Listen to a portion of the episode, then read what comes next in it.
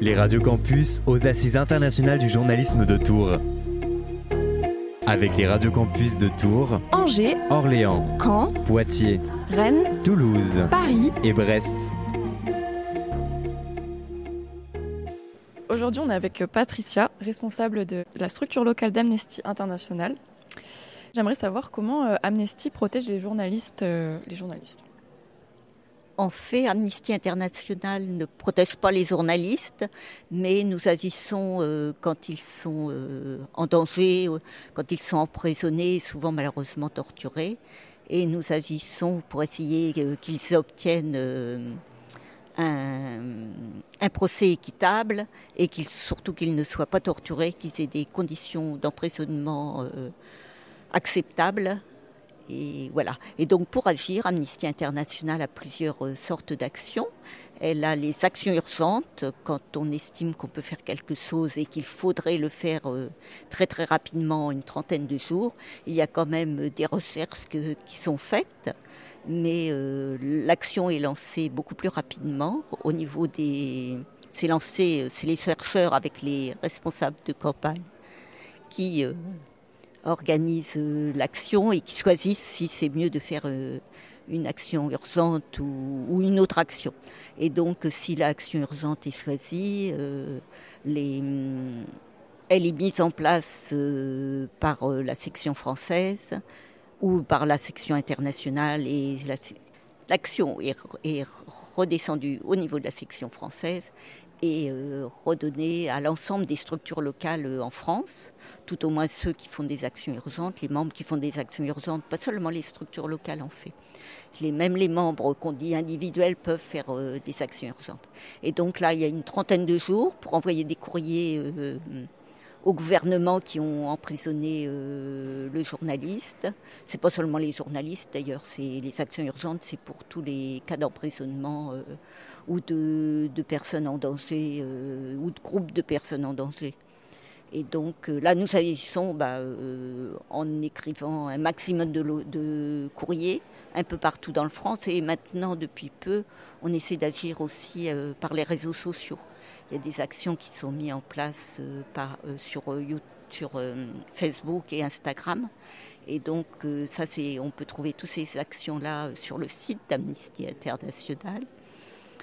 Et donc, comme ça, les, même les membres qui ne sont pas membres de structures locales peuvent agir et, envoyer des messages, des, messages de soutien, des fois quand on peut, et des lettres pour. euh, c'est la quantité de lettres qui fait qu'au moins la, la situation des prisonniers peut s'améliorer.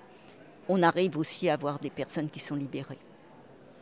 En ce moment, dans l'actualité, il y a évidemment euh, les manifestations contre la réforme des retraites. Et on voit que le pouvoir utilise euh, des moyens un peu euh, violents. Est-ce qu'on peut parler du coup de violence policière? Est-ce que c'est important pour vous d'en parler? Bah, dans certains cas, oui. D'ailleurs, là, nous faisons une grande campagne euh, droit de manifester, pas seulement en France, hein, c'est partout dans le monde. C'est une campagne internationale. Il n'y a pas que la section française qui la suit. Et donc euh, aussi en France, par contre, nous agissons surtout au niveau international, mais nous avons malgré tout euh, quelques actions en France. Et au niveau du droit de manifester, oui, nous avons commencé à le faire. C'était d'ailleurs euh, avant le Covid euh, au moment des Gilets jaunes, parce qu'il y avait eu déjà un certain nombre de violences au niveau policière ou d'utilisation extrême de certains, et trop, trop répétées. Il y, a, même eu à une période des observateurs amnistiens qui voulaient, pour, être sûr, euh, puisque Amnesty se, base toujours sur des, euh, informations sûres, et donc, euh, et on avait déjà, en fait, on avait déjà, il y a quelque temps, envoyé des courriers au président de façon à ce qu'il tienne compte des droits humains dans les manifs.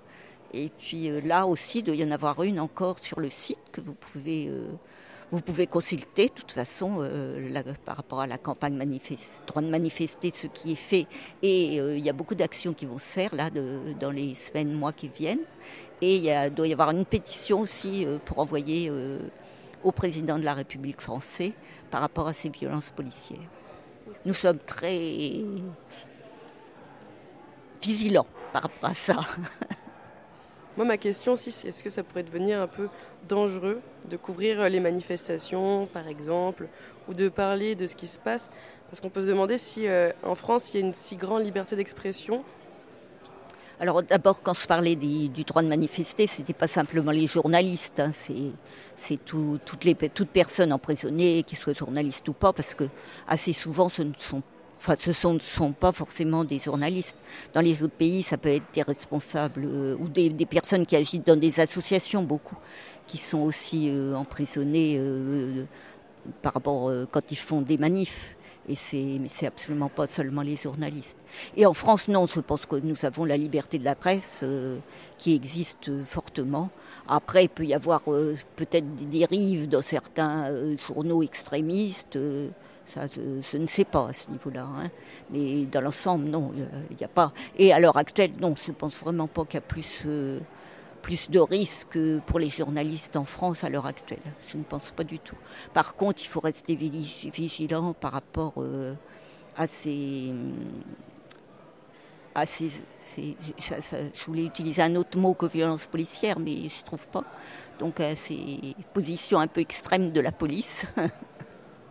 Et voilà, il y a entre autres par rapport à ce qui s'utilise, les, les lacrymos, et puis euh, voilà, oui, oui, c'est un peu, c'est trop quoi. Ça doit être utilisé vraiment euh, dans certains cas très très très limités, et voilà, là il y a beaucoup trop de. Est-ce que vous, vous pensez qu'être journaliste, c'est dangereux? Bah, Généralement, oui. Dans certains pays, en France, non. Je pense vraiment qu'il n'y a pas de danger.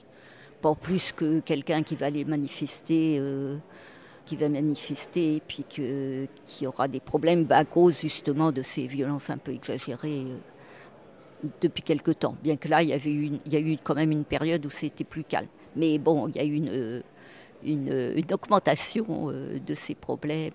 voilà.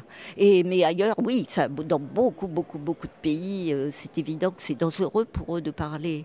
Il y a en Iran, en Syrie en Afghanistan, euh, dans beaucoup de pays d'Afrique, euh, plein plein en Turquie, euh, plein de pays qui ne sont pas démocratiques et où effectivement il y a un réel danger, eux, pour leur vie, et puis en plus, de non seulement de se retrouver en prison, mais souvent malheureusement torturés, en Russie aussi, tu es en train de penser. Ils ne peuvent pas s'exprimer librement. et puis oui, il y a le risque d'être emprisonné, d'être torturé et voire tué. Merci Patricia pour vos réponses. Merci à vous. Les radios campus aux Assises internationales du journalisme de Tours. Avec les radios campus de Tours, Angers, Orléans, Caen, Poitiers, Rennes, Toulouse, Paris et Brest.